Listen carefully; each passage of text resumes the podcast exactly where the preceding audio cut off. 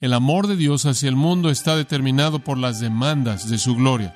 Eso quiere decir que sea como sea que Dios ama, Él va a amar de una manera que es absolutamente coherente con quien es Él, con su gloria.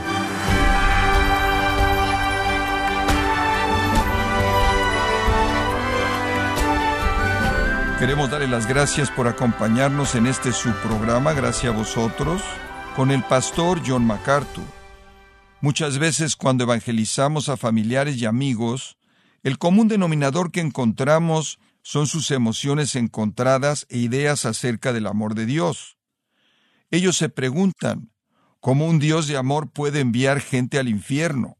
En la próxima media hora, John MacArthur le desafiará al tratar este tema controversial y buscar las respuestas tan anheladas únicamente en la palabra de Dios. Parte de la serie El amor de Dios, aquí en gracia a vosotros. Cuando comenzamos la serie del amor de Dios, le dije que decirle a la gente que Dios ama al mundo es simple, pero aceptar esa afirmación como hecho no es tan simple. Hay algunas preguntas que no son respondidas y con frecuencia son molestas, que plagan la mente de cualquier persona que piensa en profundidad acerca de la idea que Dios ama al mundo. Por ejemplo, si Dios es amor y ama al mundo, ¿por qué el mundo es un lugar de tanta tragedia en donde tantas personas sufren de manera tan severa? Si Dios es amor y Dios ama al mundo, ¿por qué permite la enfermedad y la muerte y por qué permite el infierno eterno? Si Dios ama al mundo, por qué es que Él deja que la gente perezca y por qué es Él el que los castiga. Si Dios ama al mundo, entonces ¿por qué no diseña Él un plan para salvar al mundo? Si Dios es un Padre amoroso, un Padre amoroso de toda la humanidad que se preocupa con tanta profundidad, ¿por qué no actúa como un Padre humano actuaría, quien nunca permitiría que sus hijos tomaran una decisión que los destruiría si pudiera Él evitarlo? Ahora, este tipo de preguntas son preguntas profundas. Y cuando la gente lucha por encontrar una respuesta, con frecuencia los lleva a algunas conclusiones que están muy equivocadas. Estas mismas preguntas han llevado a la gente al universalismo. Esa es la idea que al final todo mundo va a ser salvo y eso va a resolver el problema. Dios ama y al final Él simplemente va a salvar a todo mundo. Estas preguntas han llevado a otras personas a lo que es llamado aniquilacionismo, que Dios ama al mundo tanto que Él nunca castigaría a la gente para siempre en el infierno y entonces los creyentes se van a ir al cielo y los incrédulos simplemente van a dejar de existir y no habrá castigo consciente en absoluto. Este tipo de preguntas no solo han llevado a la gente al universalismo y al aniquilacionismo, han llevado a la gente al hipercalvinismo para decir básicamente que Dios ama a sus elegidos y odia al resto de la gente, no siente compasión por ninguna otra persona más que aquellos que son de Él debido a un decreto divino y Él está contento con enviar a la gente al infierno, así como está contento con enviar a algunos al cielo. Y otros han resuelto este problema al ser llevados al arminianismo. El arminianismo es la perspectiva teológica que básicamente dice que el hombre es soberano y Dios realmente no puede determinar lo que Él va a hacer. Él simplemente lo deja en manos del hombre y Dios ama a todo el mundo y ciertamente desea que todo el mundo sea salvo, pero todo el mundo no va a ser salvo, entonces Dios está decepcionado como cualquier otra persona a quien le gustaría que eso pasara. Pero el universalismo o el aniquilacionismo o el hipercalvinismo o el arminianismo no son respuestas bíblicas a este asunto tan tan importante de que Dios ama al mundo. Tenemos que acudir a la Biblia para aprender la verdad y podemos entender el problema claramente, podemos entender lo que está en juego aquí, no podemos comprender de manera plena todas sus implicaciones, pero por lo menos podemos entender el problema si no podemos entender de manera plena la solución. Y tenemos que acudir a la palabra de Dios. Y cuando acudimos a la palabra de Dios, lo que he tratado de hacer es simplificar lo que enseña acerca del amor de Dios en tres proposiciones. Proposición número uno, el amor de Dios hacia el mundo es ilimitado en su extensión. Es ilimitado en su extensión. De tal manera amó Dios al mundo, Él ama al mundo, hay un amor ilimitado de Dios que se extiende a todos los hombres y se manifiesta a sí mismo en gracia común, compasión, advertencias y la invitación del Evangelio. Y ese es el amor ilimitado de Dios. El amor de Dios hacia el mundo entonces es ilimitado en su extensión, esto es, se extiende al mundo entero. Pero la segunda proposición que es esencial para un entendimiento del amor de Dios es esta. El amor de Dios es limitado en grado. Él ama al mundo lo suficiente como para darles gracia común y compasión y advertencias y una imitación del Evangelio, pero Él no los ama de la misma manera en la que Él ama a los suyos. El amor que Dios tiene para con el mundo está limitado por el tiempo y el espacio, es temporal, se convierte en odio para aquellos que lo rechazan y en últimas Él va arrojar a esas personas al juicio eterno. Su amor hacia el mundo no es como su amor hacia los suyos. En Juan 13.1 dice, habiendo amado a aquellos que estaban en el mundo, que eran suyos, Él los amó hasta la perfección, o los amó eistelos, habiendo amado a los suyos, eistelos. ¿Qué significa? Perfectamente, de manera plena, amplia, completa, hasta el máximo, hasta lo último, eternamente, todo eso. Dios tiene un amor hacia el mundo que es limitado en extensión cuando es comparado con el amor que Él tiene hacia aquellos que son de Él. Y hemos estado hablando del amor de Dios hacia los suyos, el cual es único hacia los elegidos, hacia aquellos que se arrepienten y creen. Ese amor es misericordioso y lleno de gracia y perdonador y restaurador y exaltador y generoso y eterno, que no retiene nada, que derrama toda buena dádiva para siempre en todo Hijo de Dios. Es un amor inseparable, inquebrantable, inconquistable, incambiable, inalterable, que no se desvanece, que resiste todos los ataques, es amable, santificador, limpiador, purificador, sustentador, cuidador, que hace de su objeto santo, es un amor que disciplina, prepara, azota y lleva a la piedad, es un amor que sobrepasa todo el conocimiento y la razón y la experiencia y puede ser conocido únicamente por aquellos que lo experimentan, porque son los amados de Dios, es ese amor ilimitado que Dios tiene hacia aquellos que buscan la justicia y la obediencia de la fe. Y entonces hemos visto ese amor ilimitado de Dios hacia el mundo, hemos visto ese amor limitado que Dios tiene hacia los suyos. Eso nos lleva a la tercera pregunta y quizás la más significativa, y esa es, ¿cómo respondemos a todas esas preguntas iniciales? ¿Cómo entendemos la diferencia entre la manera en la que Dios ama al mundo y la manera en la que Él ama a los suyos? ¿En base a qué hace eso? ¿Por qué es que Dios tiene un amor diferente hacia algunas personas que otras? y todo encerrado en su propio propósito, su propia voluntad, su propio deseo, su propio decreto. Y eso nos lleva a la tercera proposición. El amor de Dios hacia el mundo está determinado por las demandas de su gloria. El amor de Dios hacia el mundo está determinado por las demandas de su gloria.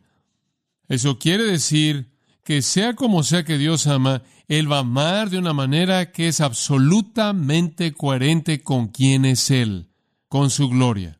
Debido a que Dios ama, eso no significa que su amor está separado de sus otros atributos. No significa que ese amor existe, por así decirlo, en aislamiento de todo lo demás. Como si no fuera tocado, no fuera modificado, no estuviera mezclado y no estuviera afectado por santidad, ira, justicia, juicio y cualquier otro atributo. Dios no es ni el carcelero, ni el prisionero de ninguno de sus atributos. Cada uno de ellos actúa no de manera independiente, sino en armonía perfecta con el resto. Si Dios entonces se va a glorificar a sí mismo, Él debe mostrar todos sus atributos. Y sea lo que sea que su amor cumple, de ninguna manera puede afectar sus otros atributos. Sea lo que sea que su misericordia y gracia y bondad y su ternura logre no puede afectar lo que será manifestado por su odio, su enojo, su ira, su venganza y su justicia. Todos los atributos de Dios tienen un lugar en la demostración que Él lleva a cabo mediante los propósitos de la creación. La gloria de Dios es lo que importa. Y quiero establecer el cimiento lo mejor que pueda para que usted lo entienda. Entonces vaya al Salmo 31. En el Salmo 31 el salmista viene delante del Señor y está hablando del poder de Dios y la salvación de Dios y la liberación de Dios. Y él básicamente dice que obviamente hay confianza en la capacidad de Dios de salvar y librar y rescatar y ayudar y fortalecer. Pero no quiero que se concentre en eso. En lo que quiero que se concentre es en la razón del por qué. Pero comencemos con el versículo 1. En ti, oh Jehová, me he refugiado. No me dejes avergonzarme. En tu justicia líbrame, inclina tu oído a mí y rescátame rápidamente. Sé para mí una roca de fortaleza, un refugio para salvarme, porque tú eres mi roca mi fortaleza. Ahora usted tiene muchas afirmaciones ahí. En tu justicia líbrame, escúchame, rescátame, sé mi roca, sé un refugio, sálvame, tú eres mi roca, tú eres mi fortaleza. Todo repitiendo la obra rescatadora, liberadora, salvadora de Dios. Y cuando Él acaba con todo eso, dice en el versículo 3, por causa de ti tú me guiarás y me llevarás. Sea lo que sea que tú hagas en mi vida, Dios, no es tanto para mí como lo es que para ti. Es por causa de manifestar tu gloria, para que la gente pueda ver que tú eres un Dios en quien podemos encontrar refugio, que eres un Dios de justicia, que eres un Dios que oye, que eres un Dios que rescata, que tú eres fuerte, que tú eres un salvador, que tú eres un líder y eres una guía. Hazlo, Dios, para mostrarte a ti mismo. Esa es la oración de un santo que conoce, no por causa de mí, sino por tu causa. Esa es la razón para todo, que Dios pueda mostrar su gloria ante los ángeles y toda la creación. Entonces, sea lo que sea que Dios haga, no va a ser porque la mayoría de los evangélicos han votado porque lo haga. No va a ser porque parece ser lo más racional que debe hacer o porque pensamos que es lo más equitativo. Será sin considerar lo que nosotros deseamos, sino únicamente considerando aquello que será coherente con la muestra de la gloria de Dios. Y cuando usted ve por causa de tu nombre, el concepto del nombre de Dios es simplemente incorporar todo lo que Él es. Cuando usted se acuerda confrontando a Moisés, Él dijo, mi nombre es yo soy el que soy. En otras palabras, mi nombre es quién soy yo. Entonces Dios va a mostrar quién es Él en lo que Él hace. Él es un Dios de salvación y Él es un Dios de juicio. Él es un Dios de gracia y Él es un Dios de venganza. Él es un Dios de misericordia y Él es un Dios de justicia. Y Él va a mostrar todo eso, porque eso coloca su nombre en un lugar en el que puede ser respetado, reverenciado, honrado y adorado. Entonces, para los propósitos de su gloria eterna, Dios hace lo que Él hace, sea para salvar pecadores o condenarlos. Podemos decirlo de esta manera. Mientras que Dios ama al mundo, mientras que Dios no quiere que nadie perezca, mientras que Dios no se agrada de la muerte del impío, mientras que Dios siente compasión hacia todos aquellos que mueren en sus pecados, mientras que Dios ofrece advertencias de juicio y una invitación del Evangelio al mundo entero, al final, Él todavía será glorificado por la condenación de pecadores.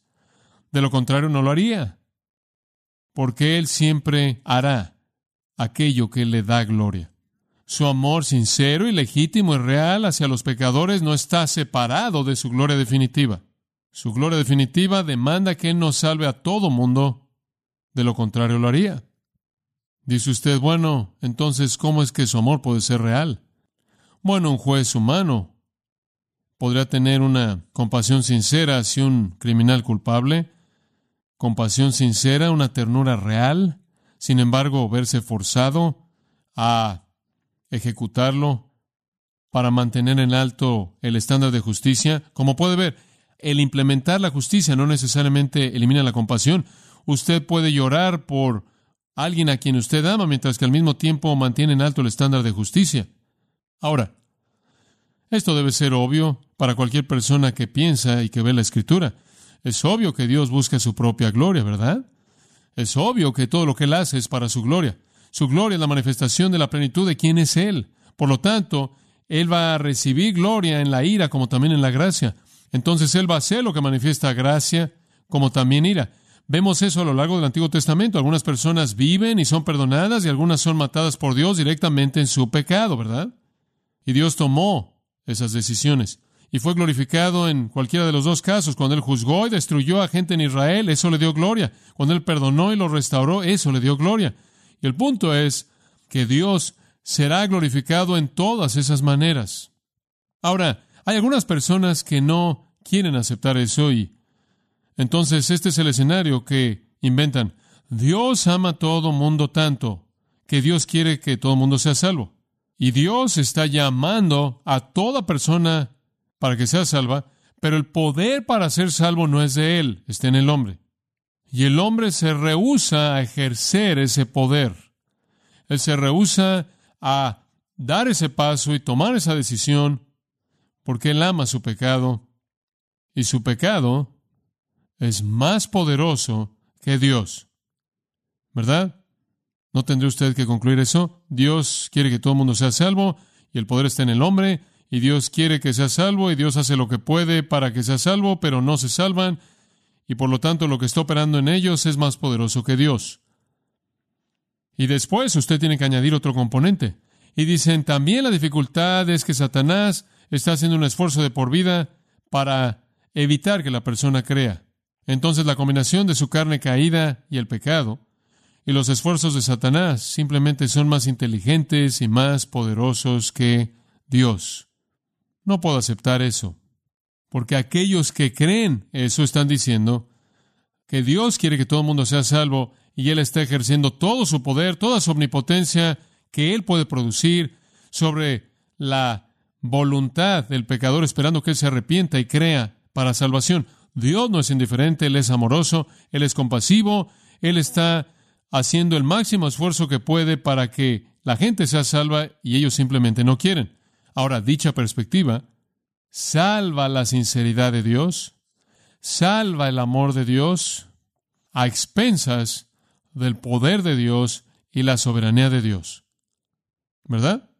Él realmente no está a cargo y él no puede ejecutarlo, aunque él es compasivo de manera sincera y los ama. Eso disminuye la gloria de Dios. Por otro lado, vayamos al otro lado. Algunos dirían, Dios tiene el poder y Dios tiene la soberanía. Él simplemente odia a los pecadores y entonces no se preocupa por ellos, no siente nada hacia ellos.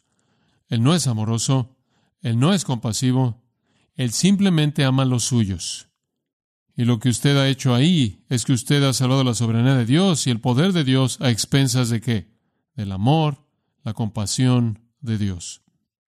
Usted tampoco puede hacer eso, porque la Biblia está repleta de evidencia de que Dios ama y es compasiva. ¿De qué otra manera explica las lágrimas de Jesús, Lucas 19, 41, cuando él lloró por Jerusalén? ¿Cómo explica las lágrimas de Dios que fueron lloradas por los ojos de Jeremías? ¿Cómo explica usted las lágrimas de Pablo?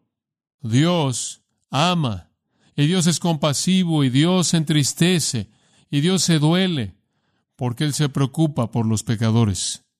Su compasión es real, su amor es real, pero eso no significa que Él salva a todo mundo porque la compasión y el amor son superados por asuntos de mayor peso en el propósito eterno de Dios. Dios verdaderamente tiene compasión, pero esa compasión es equilibrada por motivos superiores, de tal manera que aunque tiene compasión del pecador, no salva al pecador porque si quisiera hacerlo, lo haría. La mente sabia de Dios puede ver la multiplicidad de asuntos en su reino enorme, y Él tiene buenas razones y motivos para hacer cada cosa que Él hace, acciones para las cuales no tenemos ni el más mínimo nivel de entendimiento. No tenemos idea por qué, pero sabemos esto. Su gloria definitiva no es agradar a la mayoría evangélica, su gloria definitiva no es el mayor nivel de bienestar entre sus criaturas, su gloria definitiva es que su gloria. Y no conocemos todas las maneras en las que Dios pueda considerar que su gloria es promovida de la manera más excelsa? Lo único que podemos decir es esto, lo que Dios hace en salvar, lo que Él hace en condenar, lo que Él hace al elegir, lo que Él hace al rechazar, es lo mejor, lo que más contribuye a su gloria, más allá de cualquier otra cosa y de manera independiente de cualquier otra consideración. El propósito de Dios no consiste en hacer que la mayoría de los pecadores en el universo sean felices. Su propósito es glorificarse a sí mismo. Y Dios puede ver en su omnisciencia una razón divinamente racional para cada cosa que Él hace, aunque no podemos verlo todo. Dios sabe y hace lo que le trae gloria a Él. Y obviamente Él es glorificado cuando vasos son aptos para ira, así como cuando vasos son preparados para gloria. Un monarca, digamos, un rey benevolente, tiene dos homicidas delante de él, siendo juzgados, ambos culpables. El homicida A ha cometido un crimen igual al del homicida B. Su culpabilidad es exactamente la misma. No obstante, el homicida es un médico, alguien que practica la medicina. El homicida B no tiene conocimiento en absoluto de eso. El homicida A no solo es un médico, él es el mejor. El rey determina que tanto A como B son igualmente culpables, sin embargo, él perdona a. ¿Por qué? Porque en su reino hay una plaga y esa plaga está destruyendo vidas y él sabe que la capacidad de este médico puede salvar vidas. Entonces A es perdonado simplemente debido a su capacidad de ayudar a los que sufren. B es ahorcado. Él es ahorcado por homicidio, pero algunas personas creen que él es ahorcado porque no fue a la escuela de medicina. Pero eso no entiende lo que está pasando. A, quien escapa, tenía el mismo nivel de culpabilidad de homicidio. ¿No es verdad entonces que B realmente fue ahorcado porque él no conocía medicina? No. B fue ahorcado porque él asesinó. A fue librado porque hubo un propósito que el rey sabía que él podía cumplir. Así es con Dios. Todos deberíamos ser condenados. Pero Dios ha diseñado que algunos de nosotros cumplamos un propósito redentor. Y puramente en base a eso somos redimidos, aunque somos igual de culpables que aquellos que perecen, de tal manera que todo es de gracia y todo es por propósitos divinos y santos que son desconocidos por nosotros, fuera de aquellos que se van desarrollando en la experiencia de nuestras vidas y algún día quizás en retrospectiva desde la gloria.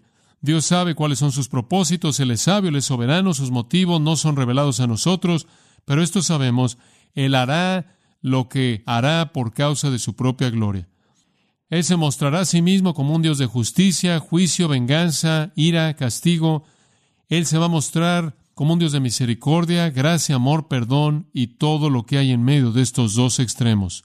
Un Dios de paciencia, un Dios de fidelidad la salvación de algunos pecadores y la miseria eterna de otros, todo se concentra en la gloria de Dios y amigos, eso es lo único que necesitamos saber. Y después simplemente adoramos a Dios por su gloria. Y después cuando pensamos en nuestra propia salvación, ¿qué produce eso? Gratitud, gratitud abrumadora. ¿Por qué, oh Dios?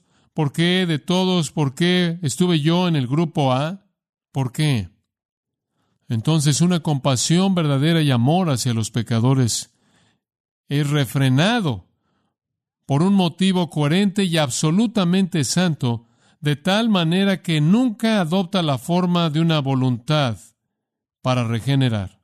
La compasión de Dios es real, su amor es genuino, pero superándolo hay una necesidad inmutable y soberana por desplegar su gloria en su juicio. Y esa es la razón por la que Él nos salva a todo mundo. Su gloria demanda la satisfacción verdadera y completa de todos sus atributos asombrosos, maravillosos.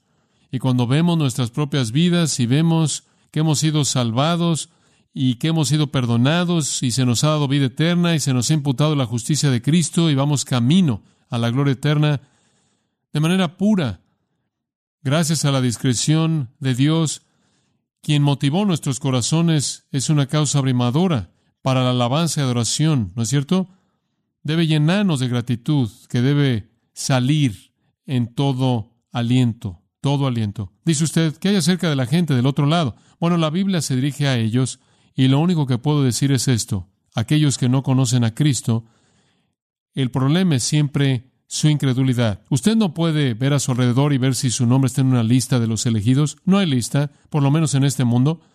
Usted no necesita tratar de hablarle a alguien que pueda descubrir o investigar para usted por parte de Dios si usted ha sido elegido o no. Lo que usted necesita hacer es arrepentirse y creer, porque eso es lo que la Biblia le dice a usted que haga. De hecho, la Biblia dice que Dios ha mandado a todos los hombres en todo lugar a que se arrepientan. Y Jesús dijo, el que a mí viene no le echo fuera. Y el libro de Apocalipsis termina con esta invitación. Todo aquel que quiera venir, venga. El punto no es tratar de descubrir si usted pertenece a los que Dios ha escogido para mostrar su gracia. El punto es que si usted está dispuesto a dejar su pecado, y eso es lo que Dios dice que usted debe hacer, deje su pecado. De hecho, el profeta dijo, ¿por qué moriréis? Convertíos, volveos, volveos, ¿por qué moriréis? Como si dijera, no tiene que pasar. Estas verdades inescrutables de la gloria de Dios van más allá de nosotros. Pero una cosa no está más allá de nosotros. Si usted confiesa sus pecados y cree en su corazón que Dios resucitó a Jesús de los muertos, usted será salvo y camino al cielo y estará contado entre los elegidos. Y usted por los siglos de los siglos será un agente mediante quien Dios mostrará la gloria de su gracia y su amor y su misericordia y su perdón y su bondad, y no uno, mediante el cual Él mostrará para siempre su justicia y su juicio. Y entonces le digo a usted lo que Jesús diría, arrepiéntase y cree en el Evangelio. Crea que Jesús murió y resucitó por usted. Abrácelo como Señor y Salvador, deje su pecado y hacia uno de los hijos de Dios y entre en la esfera en la que Dios es glorificado mediante su bondad y su gracia.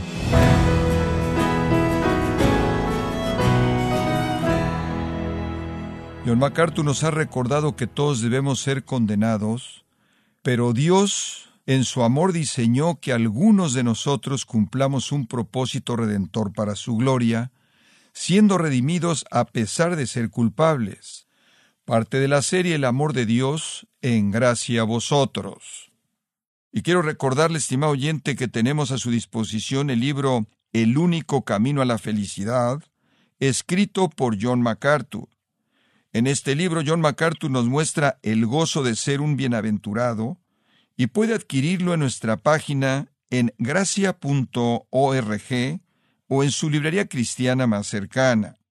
Y también le recuerdo que puede descargar todos los sermones de esta serie El amor de Dios, así como todos aquellos que he escuchado en días, semanas o meses anteriores, pudiendo leer artículos cristianos relevantes en nuestra sección de blogs en gracia.org.